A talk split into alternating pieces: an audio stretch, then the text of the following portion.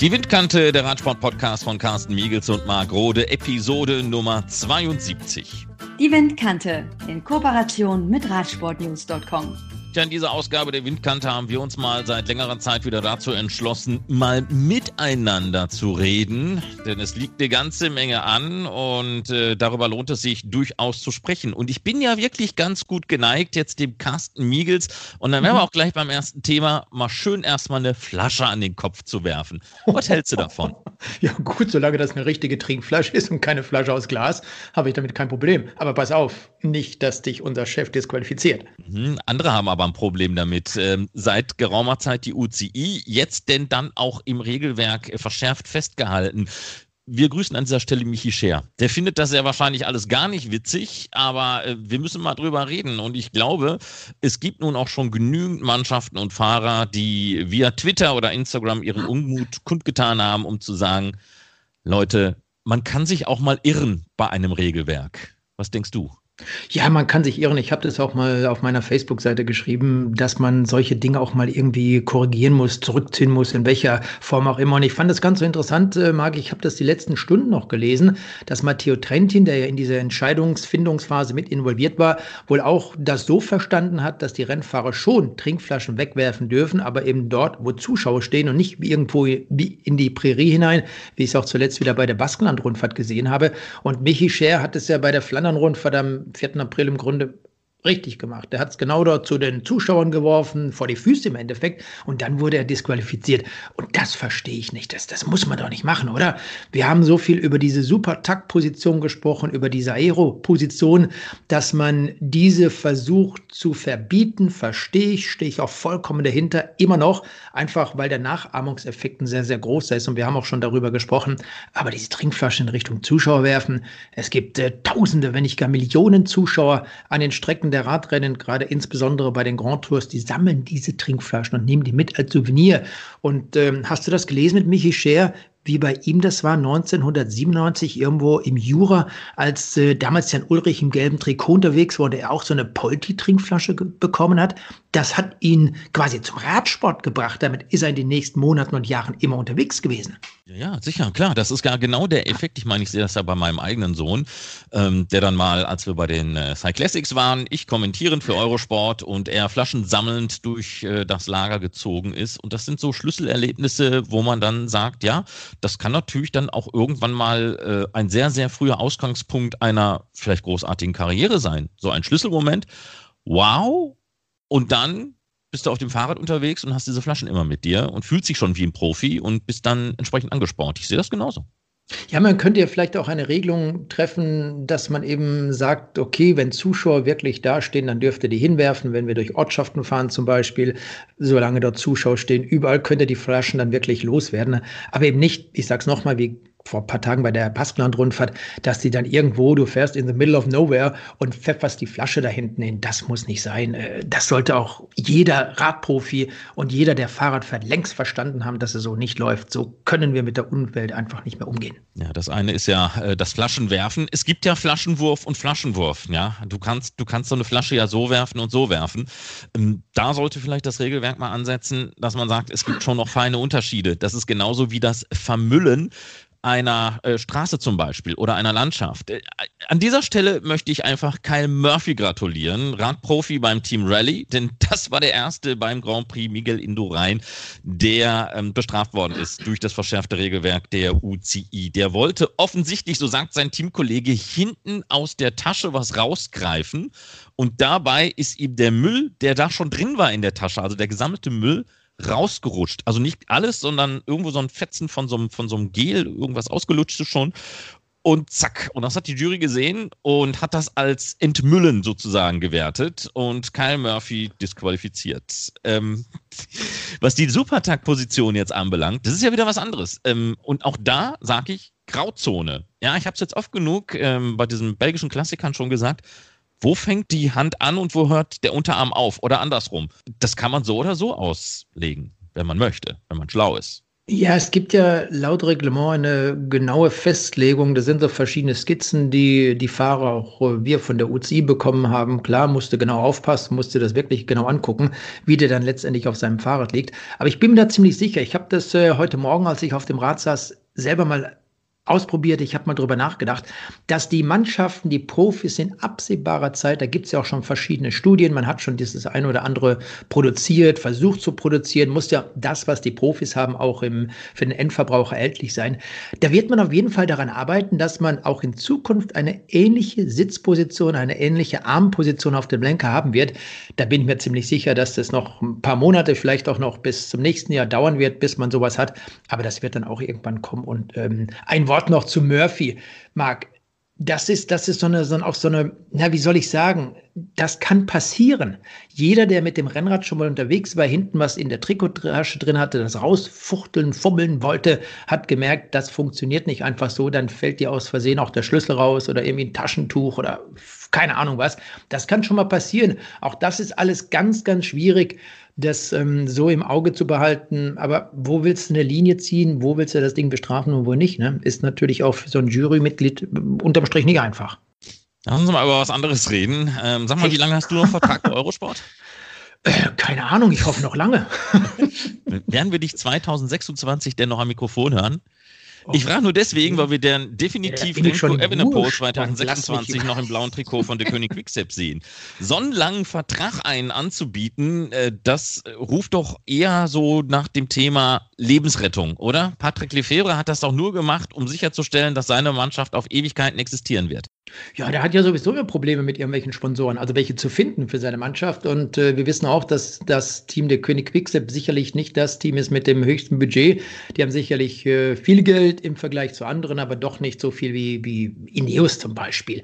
Und deshalb muss er da immer wieder suchen. Und wenn man der König mal nimmt, das sind ja auch so na, Freundschaften im Endeffekt. Das funktioniert in Belgien. Ich glaube, sowas würde in Deutschland ganz, ganz schwierig funktionieren. In der Schweiz, in Österreich äh, sicherlich auch nicht, dass man sagt, du mach doch mal ein bisschen, das ist so Mäzenentum, weißt du, das ist ja nicht wirklich Sponsoren, weil, weil viele von diesen belgischen Radsportfans eine Firma haben, dahinter stehen und die sind dann ganz stolz, wenn sie für relativ wenig Geld, sage ich mal, dort auf dem Trikot stehen und haben damit eine der erfolgreichsten Mannschaften überhaupt unter Vertrag. Aber was hältst du denn davon, dass so lange Verträge unterzeichnet werden? Ich meine, es kann eine ganze Menge passieren bis ja. 2026. In Corona-Zeiten haben wir gelernt, sowieso nur noch auf Sicht zu fahren. Also wir wissen ja noch nicht einmal, was in drei Monaten ist, werden die ganzen Rennen stattfinden. Wir haben das ja zuletzt bei Paris-Roubaix und der Verlagerung in den Oktober erlebt. Lange Zeit hieß es ja noch, ja, nee, wir können im April fahren, also gar kein Problem.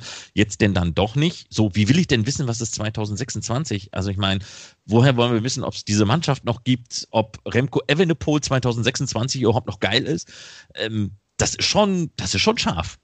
Ja, da gebe ich dir vollkommen recht. Auf der anderen Seite hat man nicht auch schon in der Vergangenheit Situationen, dass Fahrer aus Verträgen, aus bestehenden Verträgen herausgekauft worden sind je nachdem, wie sich Remco Evenepoel entwickelt, und ich hoffe, er hat einen sehr guten Vertrag mit seinem Manager gemacht. Das heißt, er ist auch erfolgsgebunden zum Beispiel. Wenn er jetzt irgendwann im nächsten Jahr oder im übernächsten Jahr den Giro d'Italia gewinnt oder bei der Tour de France ganz dick vorne rumfährt, dann wird er sicherlich mehr Geld verdienen wollen und müssen. Und äh, das sei auch gerechtfertigt als zum jetzigen Zeitpunkt, wo er quasi das ganze Jahr 2021 noch kein einziges Rennen bestritten hat. Also da hat er hoffentlich einen guten Vertrag gemacht und wenn es wirklich hart auf hart kommt, warum sollte man ihn dann aus einem solchen bestehenden Vertrag nicht herauskaufen können? Da wird vielleicht auch Patrick Lefebvre dann Spaß daran haben, weil er dafür viel Geld bekommt. Was er gut gebrauchen kann. Aber wenn ja. das so weitergeht, dann müssen wir dem Kaspar Askrenzer wahrscheinlich erstmal so einen langen Vertrag anbieten, oder? Ja, dem auch, dem auch. Aber apropos Geld und Verträge, hast du gehört, dass äh, Kofidis, äh, der Sponsor der französischen Mannschaft mit Simon Geschke seinen Vertrag auch verlängert hat bis 2025. Das ist natürlich auch klasse, oder? Und die haben dann noch, genau, fällt mir gerade ein, das Budget aufgestockt mit 1,5 Millionen Euro plus. Das kommt jetzt nochmal oben drauf. Und sie wollen mir ja dann ab dem nächsten Jahr, das ist eine Mitteilung, die gab schon Anfang äh, Januar in diesem Jahr, eine Frauenmannschaft. Gründen. Auch das ist sicherlich etwas ganz Tolles, wenn also dort nicht nur die Männer mit den Kofidis-Trikots rumfahren und ihren De Rosa-Rahmen, sondern auch eine Mannschaft aus Frauen. Apropos Frauen, das ist eine schöne Stellvorlage. Ähm, Im Wusste norwegischen Frauenradsport, da gibt es derzeit eine ziemlich heftige Diskussion über gleiche Bezahlung von Frauen und Männern, so wie das jetzt eigentlich Trecksäger Fredo und auch das Team Bike Exchange schon machen, wobei ich glaube, beide Mannschaften sogar deutlich mehr bezahlen, als sie das eigentlich müssten, was das Grundgehalt äh, anbelangt. Aber in Norwegen, da haben wir jetzt die Teams Coop und Hightech fusioniert. Und ähm, diese Fusion ist ja nur zustande gekommen, weil man gesagt hat, gut, das, was die Conti-Herren verdienen als Grundgehalt, das sollten also Minimum auch die Frauen verdienen. Jetzt kam aber Gary Helders auf den Plan und das ist der Mann, der Hightech gesponsert hatte und nun hinter diesem Projekt von Vita Heine Massi Taktik steht und der glaubt, dass Frauen in Norwegen absolut mal gar kein Recht auf das gleiche Gehalt hätten, denn sie, so sagt er, trainierten zu wenig und seien einfach zu schwach. Zunächst müsse man liefern und man dürfe das Geld nicht so einfach aus dem Fenster herauswerfen. Das sei im Arbeitsleben eben auch nicht so. Erst müsse die Leistung stimmen und dann das Gehalt. Und das sieht man aber in Norwegen ein bisschen anders. Und man verweist auf andere Sportarten, zum Beispiel Skispringen. Da gibt es ja schon länger, dass Frauen und Männer genau das Gleiche verdienen, was jetzt die Prämien vom Verband anbelangt, aber auch über die Sponsoren. Ähm, auf die Frage, an Gary Helders gerichtet, ob man nicht mit mehr Gehalt sich denn dann auch besser auf den Sport konzentrieren könne, um sich eben zu verbessern, hat er ganz einfach gesagt, nö. Vita Heide, die sieht das jetzt mal ganz anders, denn sie meinte, viele Radsportlerinnen wären eben noch äh, in der Ausbildung und studierten und könnten sich so auch gar nicht äh, um das Training, zumindest mal mit so vielen Stunden, äh, kümmern, die es denn benötigte, um eben auf das Top-Level zu kommen. Und ähm, wäre dann eben auch ein Schritt von den Junioren hin zu den Erwachsenen doch auch ein sehr, sehr großer, so dass man das äh, gar nicht bewerkstelligen könne. So, ich habe jetzt viele Themen in einem reingepackt. Es ist mir nur gerade so eingefallen, weil ähm, offensichtlich steht sich da der niederländische Sponsor und die norwegische Sichtweise doch ein bisschen im Weg. Ja, das kann gut sein, aber je mehr das bringt, je mehr darüber diskutiert wird, dann wird es auch wirklich an der Zeit, dass da was passiert, dass man die Gehälter zum Teil eben anpasst, dass auch andere Dinge angepasst werden äh, von den Frauen und Männern. Warum soll es da großen Unterschied geben? Ich sehe das genauso, die bringen genauso sportliche Leistung wie die Männer auch. Pff, die können da auch die gleiche Kohle verdienen, oder? ich denke, und da gibt es ja gerade, ich muss mal so ein bisschen ausholen, ähm, im Skilanglauf in Schweden gerade die Diskussion, da wird gesagt, warum laufen die Frauen denn nicht auch 50 Kilometer?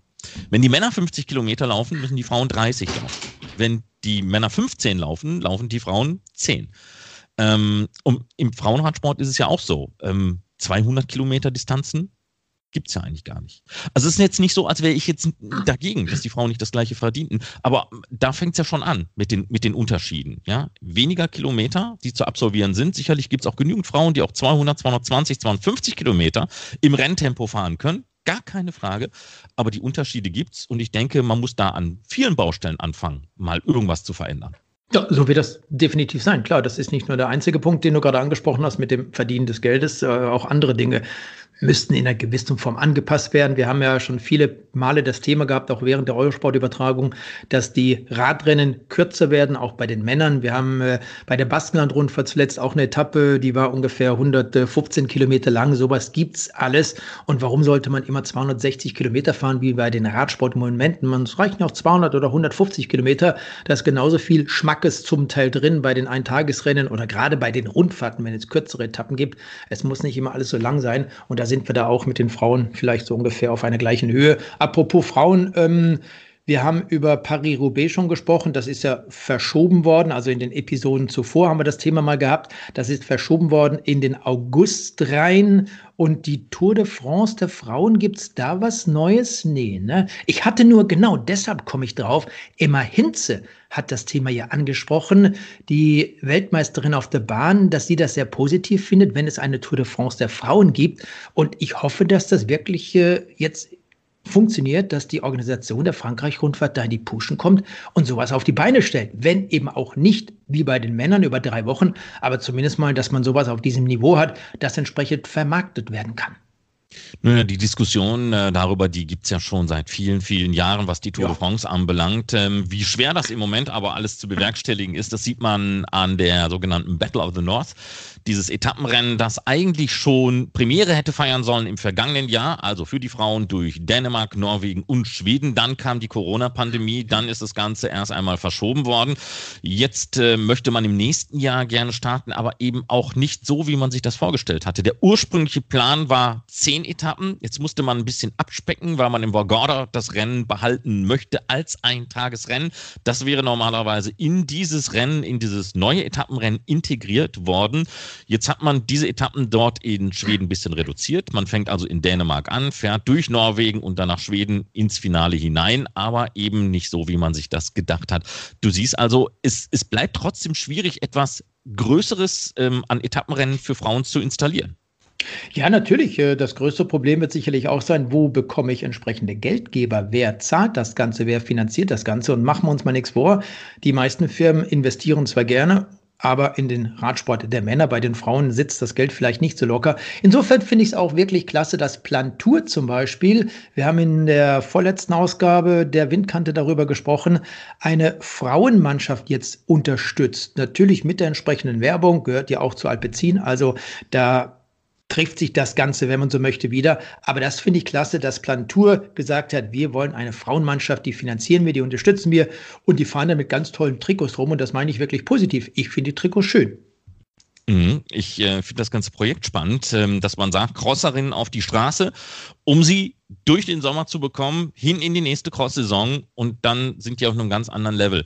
Ich finde das sowieso hochgradig spannend, was sich da gerade so tut, auch was so Lucinda Brandt macht, jetzt im Crosswinter alles weggeräumt und kehrt wieder auf die Straße zurück. Braucht erst mal ein paar Tage, bis sie sich da wieder zurechtfindet, auch was so die Umfänge anbelangt.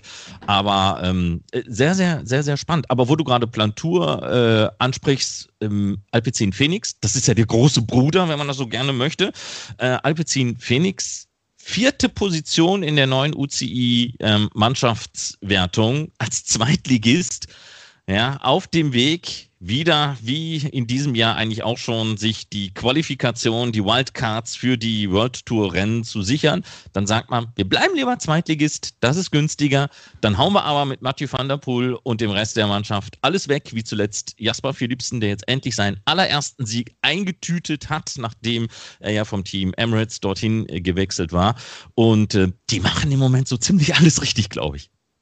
Ja, die machen das wirklich sehr gut. Äh, Riesenerfolg. Jetzt hoffe ich, dass das eben bei der Tour de France auch funktioniert. Wenn die Tour im, äh, ein paar Wochen dann in, äh, sag mal schnell, in Brest gestartet wird, in der Bretagne, vielleicht klappt sie da sogar mit einem Etappensieg gleich zu Beginn. Dann werden sie fein raus und dann kann man sagen, unterm Strich haben wir alles richtig gemacht. Du erinnerst dich noch an die Diskussion mit Katjuscha zum Beispiel, Katjuscha Alpezin da gab es so viel Gesprächsstoff, da gab es so viele Gerüchte, also es war schon heftig und daher haben sie es verdient. Und ich hoffe, dass Dominik Krieger zum Beispiel ja auch zu dieser belgischen Mannschaft Alpecin Phoenix gehört, jetzt auch wieder voll durchstarten kann. Er hatte ja einen schlimmen Trainingsunfall, musste längere Zeit pausieren und wird jetzt auch in absehbarer Zeit mal seine ersten Rennen fahren wo wir gerade Mathieu van der Poel angesprochen haben, ähm, das ist ja im Moment so auch so ein bisschen der Medienliebling ähm, hier auch in Deutschland. Ähm, natürlich in den Niederlanden und Belgien, wo man das Ganze noch ein bisschen verschärfter beobachtet, hat aber auch viel Kritik gegeben. Ne? Jetzt zum Beispiel von äh, Oliver Nasen, der gesagt hat, tja, bei diesem Hype äh, Van der Poel und Van Aert, da kannst du selber alles nur falsch machen irgendwie. Das klang ein bisschen demoralisierend. Also die hauen nicht nur auf der Straße alles weg, sondern es klingt so ein bisschen auch, als würden die die gesamte Medienaufmerksamkeit von den anderen weglenken. Jetzt müsste man sagen, dann haben die ja gar keinen Druck, dann können die ja frei auffahren. Ist doch alles wunderbar, aber irgendwie dem Oliver Nasen gefällt das nicht.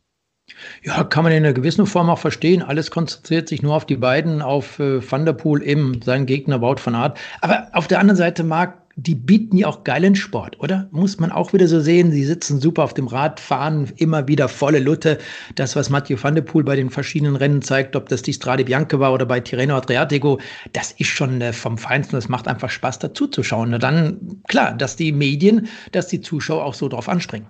Müssen wir noch über jemand anders reden, über den man gerade doch äh, wieder etwas intensiver redet, unser Freund Nasser Buhani. Erst die Nummer gegen Jack Stewart, das ist mal eine Sache, ja. Das ist halt Nasser Buani, enfant terrible des Radsports. Aber was dann im Nachgang kam, mit diesen rassistischen Anfeindungen, geht mal gar nicht. Man kann ja jetzt von Nasser Buani halten, was man gerne möchte. Das kann man auch gerne für sich behalten. Aber, aber Rassismus geht 0,0. Und jetzt sah sich sogar die UCI auch genötigt, endlich mal auf den Plan zu treten. Da stellt ich mir die Frage, hallo, wie lange hat es denn bei euch gebraucht? Ähm, Kevin Reser hat das schon vor ein paar Jahren mal gesagt. Ihr sollt euch bitte mit dem Thema mal auseinandersetzen. Ist bislang nichts passiert. Ja, geht gar nicht, äh, muss man auch gar nicht groß drüber diskutieren. Rassismus, egal in welche Richtung, ein No-Go, hat äh, weder im Sport was verloren, noch sonst irgendwo auf unserem Planeten. Und äh, klar, die UCI ist vielleicht da auch manchmal ein bisschen schwerfälliger in solchen Situationen. Und da hat ja auch sein, sein, sein Gegner, Stuart, hat ja auch entsprechend eben was dazu gesagt. Äh, nee, geht nicht. Müssen wir nicht drüber diskutieren das, das ist einfach ein No-Go, so Sport zu betreiben, wie das eben dort gemacht wurde, funktioniert nicht und da äh, würde ich auch jeden sofort rausschmeißen. Aber jetzt mal abgesehen, äh, oder lassen wir mal das, die, die Rassismusgeschichte mal außen vor. Ähm, diese Situation von Nasser Buani, man möchte sich doch manchmal fragen, lernt der denn nichts? Ich meine, er wird auch manchmal zu Unrecht äh, verurteilt von Juries, hatten wir auch schon erlebt, ähm, wo sein Name ihm schon schlecht vorausgeeilt ist und wo er vielleicht nur Millimeter von der Fahrlinie runtergekommen ist und ab, gleich distanziert. Ähm, aber die Nummer mit Jake Stewart, ich meine, jetzt feiert ja Fabio Jakobsen am Wochenende bei der Türkei-Rundfahrt sein Comeback. Ähm, die Bilder haben wir alle noch vor Augen. Ja klar, wenn er daraus nicht gelernt hat, keine Ahnung, vielleicht muss er dann irgendwie auch mal bestraft werden oder sollte man in Therapie gehen. Weiß nicht, wie man das äh, abstellen kann. Fabio Jakobsen geht jetzt, du hast gerade angesprochen, eben bei der Türkei-Rundfahrt wieder an den Start. Toi, toi, toi, bin gespannt, wie es dort laufen wird. Wir werden ja auf Eurosport mit Rolf Aldag täglich von dieser Türkei-Rundfahrt äh, berichten. Dann haben wir Dylan Runewegen, der ist ja noch gesperrt bis Anfang Mai weiß nicht, welche Rennen er dann zunächst bestreiten wird. Das war der zweite, beziehungsweise derjenige, der es äh, initiiert hat, der das Ganze da ausgelöst hat bei diesem Sturz. Und äh, Nasser Bohani sollte es einfach mal lernen. Du hast vollkommen recht. Das ist nicht das erste Mal, dass er sowas macht. Äh, wir wissen, dass er vielleicht nach seiner Laufbahn als Boxer antreten möchte. Das hat er schon viele Male geäußert. Ob er da noch die Möglichkeit dazu hat, sei dahingestellt, ist eine ganz andere Frage. Aber er muss es irgendwann mal lernen, dass es so eben nicht geht. Und das, was er dort gemacht hat bei diesem Rennen, äh, das ist genauso wie Rassismus ein No-Go. Du kannst nicht einfach deinem Gegner eine Welle verpassen. Der bricht sich dabei noch das, das Handgelenk. Und ich möchte mir gar nicht ausmalen, Marc, wenn er dort wirklich gestürzt wäre, was die Folgen hätten sein können, auch für die anderen Rennfahrer, die dort möglicherweise noch mit abgestürzt werden. So sieht das aus. Wir haben Akia Samsik gewarnt, aber man hat ja nicht hören wollen. Ähm, bei Kofidis sagt man sich, naja Gott, jetzt haben wir den nicht mehr, müssen wir uns nicht mehr ärgern. Jetzt ärgern wir uns mit Elia Viviani rum, denn der kriegt im Moment auch nicht viel auf die Beine.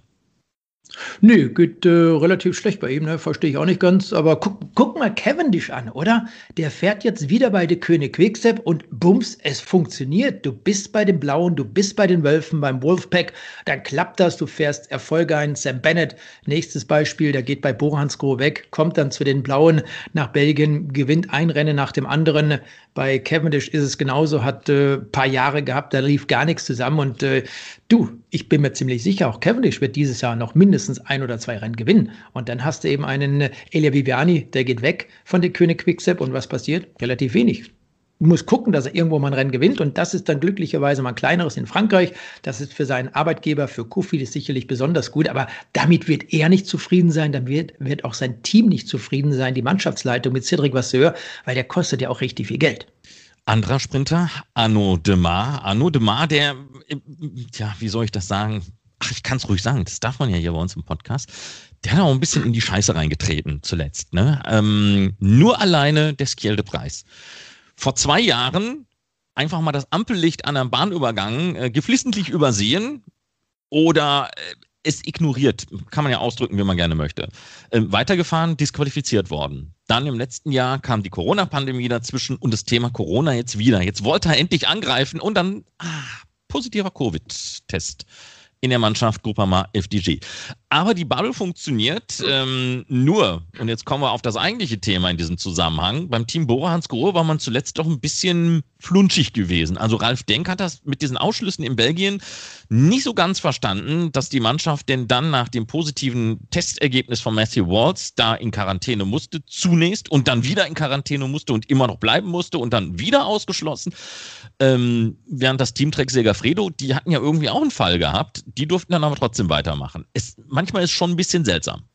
Ja, vor allem das, was Ralf Denk da eben auch gesagt hat, er hatte die Hintergründe nicht verstanden, weil ihm das nicht wirklich vom Arzt dargestellt wurde, nicht klargestellt wurde, warum diese ganze Mannschaft äh, auf diesen Start verzichten muss, warum sie in Quarantäne muss über diesen Zeitraum.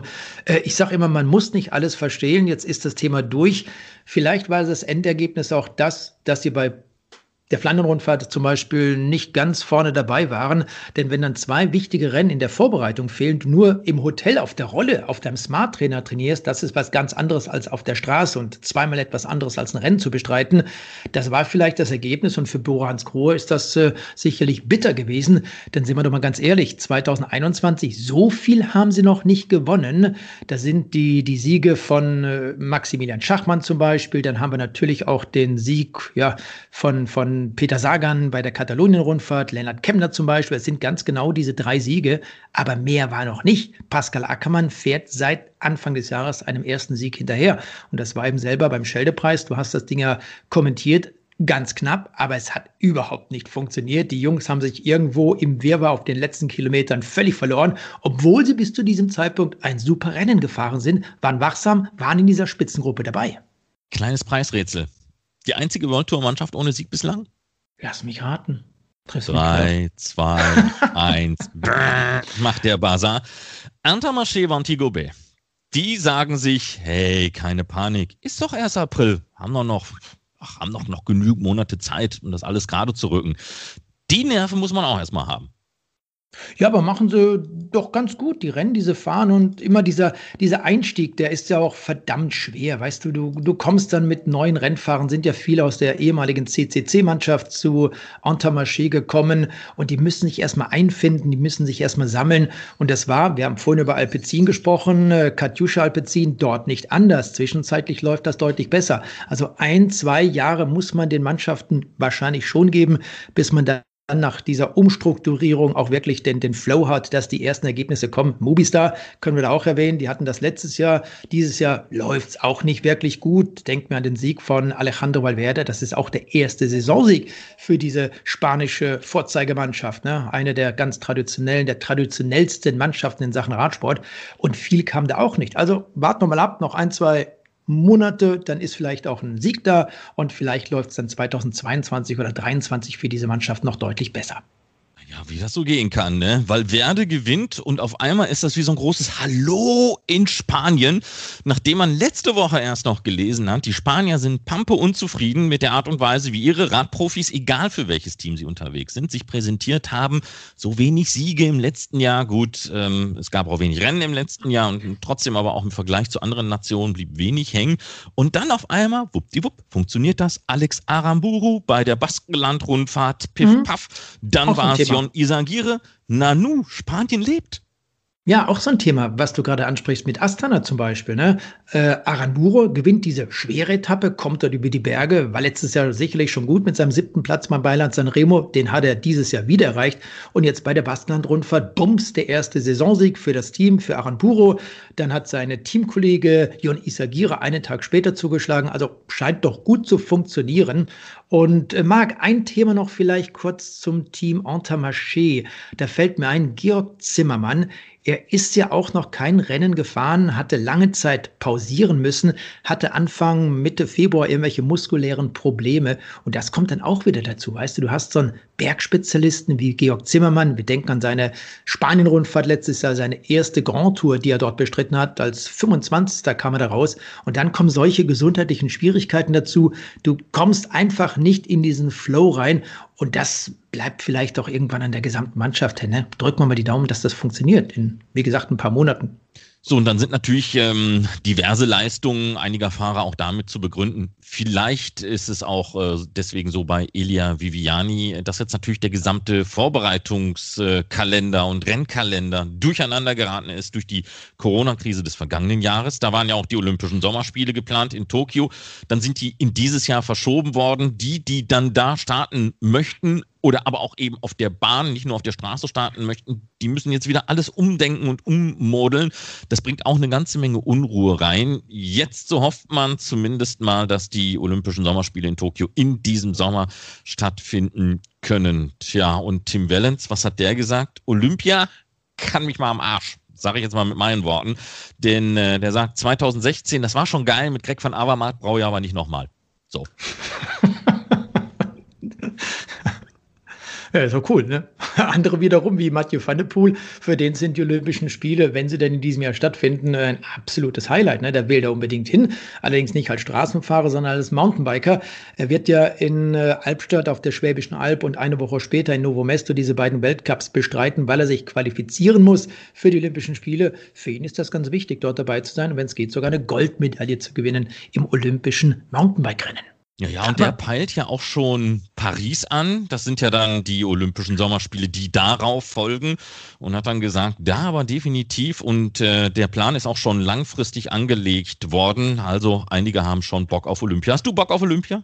Ja, schon in einer gewissen Form, äh, wenn, wenn das alles so funktioniert, wie es in den letzten Jahren auch der Fall war. Ich wollte dich gerade fragen, Marc, du bist ja bei Olympia ziemlich dicke Fette drin. Hast du was Neues gehört, was den Bund Deutscher Radfahrer betrifft, also den nationalen Radsportverband bei uns?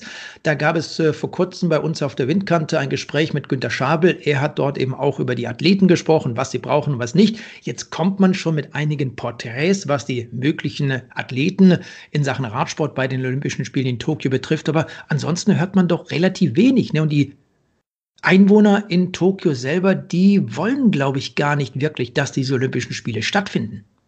Die wollen nicht, aber es wäre besser für sie, wenn denn, denn ähm, wenn wir mal überlegen, wenn diese Spiele hier tatsächlich wieder ausfallen würden. Also ich meine, ich, ich weine jetzt nicht darum, dass das IOC vielleicht äh, viel Geld verliert.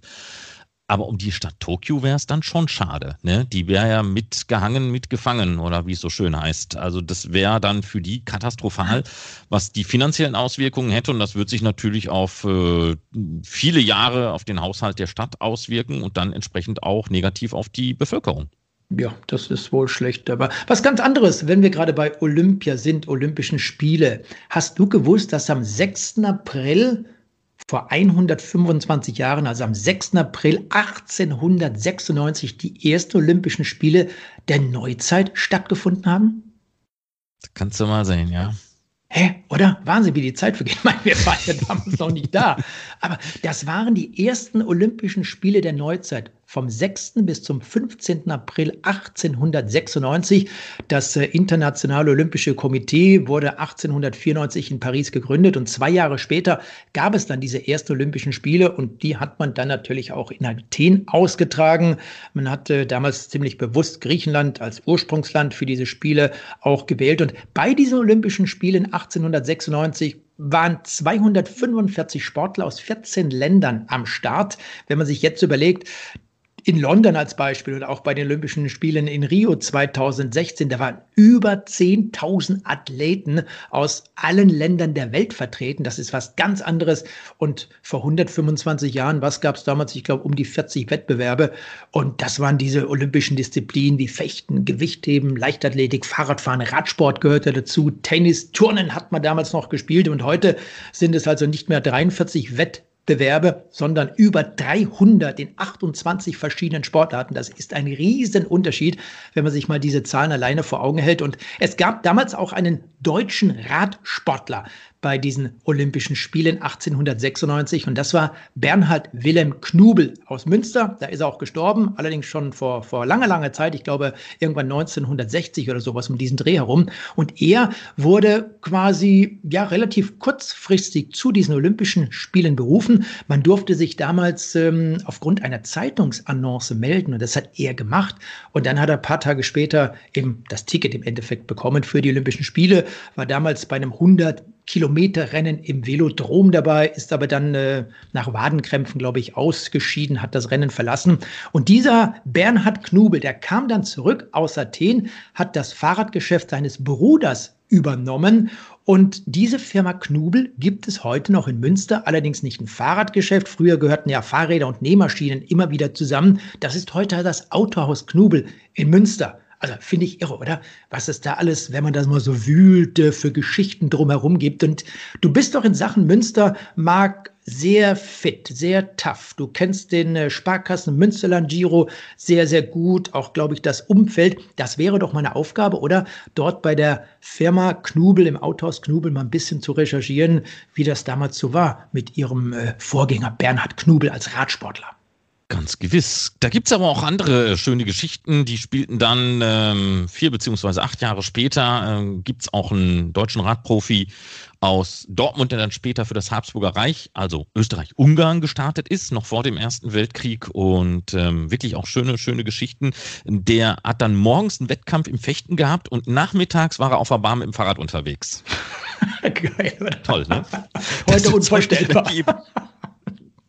Wahnsinn, ne? Stell mal vor, du müsstest morgen die Flandern-Rundfahrt äh, kommentieren, morgen früh und morgen Nachmittag dann nochmal, ähm, keine Ahnung, Mailand-San Remo oder sowas. Ja, so ungefähr, ne? Das ist schon, das ist schon, das sind harte Zeiten, aber wir werden geschichtlich noch eine schöne Reise hier in der Windkante mit Ihnen zusammen machen, die diversen Olympischen Spiele noch einmal beleuchten, je näher wir uns ähm, in Richtung Tokio, jetzt heißt es ja 2021, äh, bewegen werden, werden aber auch hier weiterhin äh, schöne historische Themen für Sie auspacken. War's das? Nee, ich wollte noch eine Frage loswerden an unsere Zuhörer. Ob unsere Zuhörer grundsätzlich Interesse an einem Trikot, einer Hose, gute, sehr gute Qualität der Windkante hätten. Weil wir, haben das ja im Kopf, wir wollen das ja produzieren lassen. Das Ganze ist äh, ziemlich stark in Planung. Und wer Bock hat, soll sich einfach mal melden über unsere Internetadresse, oder? Marc, das wär's doch windkante.org und dann einfach die Kontaktfunktion betätigen, Carsten oder mich anschreiben. Es gibt aber auch eine neutrale E-Mail-Adresse. Da weiß ich gar nicht, wo die landet. Äh, irgendwo wird die schon landen. Im Zweifel beim Carsten, der das letzte Wort hat. Ich habe das letzte Wort. Ja gut, wir haben, glaube ich, wieder etwas über eine halbe Stunde gequatscht und äh, wir werden uns in den nächsten Ausgaben mal so ein bisschen auch wieder dem Radsport insofern widmen, weil es ja viele Mannschaften gab, äh, Lotto Kernhaus, äh, Felbermeier, Simplon Wels zum Beispiel, das Team KTM Tirol und so weiter und so fort. Auch SK Sauerland, die sind im letzten Jahr so gut wie keine Rennen gefahren. 2021 läuft es ein bisschen an und da wollen wir uns dann mal mit den Teamchefs unterhalten, wie das letzte Jahr für sie, für die Rennfahrer, für die Sponsoren war und wie das Jahr 2021 für diese Mannschaften begonnen hat. Denn ohne Rennen hat man keine Ziele, haben sie trotzdem gut trainiert, um jetzt auch wirklich konkurrenzfähig zu sein. Also das wird so ein Thema sein, mag, das wir mal in der nächsten Episode aufgreifen werden. Ganz genau, so machen wir das. Und eine kleine Reise nach Asien wird es dazu auch noch geben. So, das war's von Episode Nummer 72 mittlerweile schon, der Windkante, dem Radsport-Podcast von Carsten Miegels und Margode. Und tschüss. Die Windkante in Kooperation mit Radsportnews.com.